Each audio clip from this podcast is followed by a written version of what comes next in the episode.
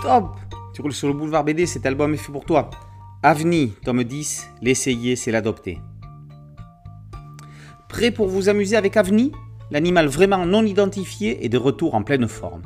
Il ne va pas hésiter à payer de sa personne pour éviter à ses petits camarades de manger des choux de Bruxelles à la cantine. Il va profiter de son don d'invisibilité pour éviter de tomber dans les griffes de Kyle. Sauf que dans la neige, euh, ça ne marche pas toujours. Avni va trouver le moyen de recevoir plus de chocolat à Noël, puis combattre ses allergies printanières. Il va profiter de la collection de statuettes de son oncle, puis marquer un but incroyable, le tout entre deux répétitions du groupe The Bestials, dans lequel il joue de la batterie. Tout ça, ce ne sont que quelques-unes des péripéties parmi d'autres que va vivre Avni. Ce dixième opus se clôt par une grande aventure, une famille en or. Avni rêve d'aller au tout nouveau parc d'attractions, le Monstro Fun Land. Ses parents n'ont pas les moyens de lui payer un séjour. Le gamin va tout faire pour y arriver.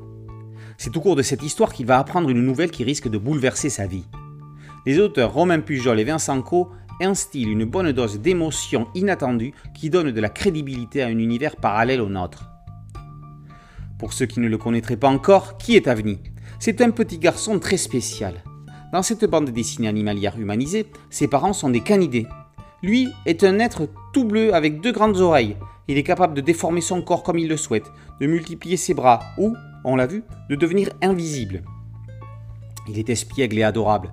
Le coquin ne rate pas une occasion pour se faire remarquer. Ou pas. Cette année, la série fête ses 10 ans. Pour l'occasion, le tome 1 est réédité dans une édition spéciale anniversaire avec les coulisses de la BD en BD et le grand jeu de cartes du monstre au fun. On remarque ainsi les impressionnants progrès dans le dessin entre le premier et le nouvel opus. Le graphisme s'est dynamisé, les personnages ont pris vie. Romain Pujol et Vincent Co tiennent avec Avni l'un des piliers de l'excellente collection BD Kids. Il n'a rien à envier à Ariol. Le petit âne et l'animal, vraiment non identifiés, sont des personnages hauts en couleur dans deux séries de grande qualité. Aujourd'hui, c'est Avni qui est à la fête. C'est mignon et c'est très très rigolo. Bon anniversaire Avni Avni, tome 10, l'essayer, c'est l'adopter. Avec la réédition du tome 1, c'est paru aux éditions BD Kids et c'est signé Pujol Echo.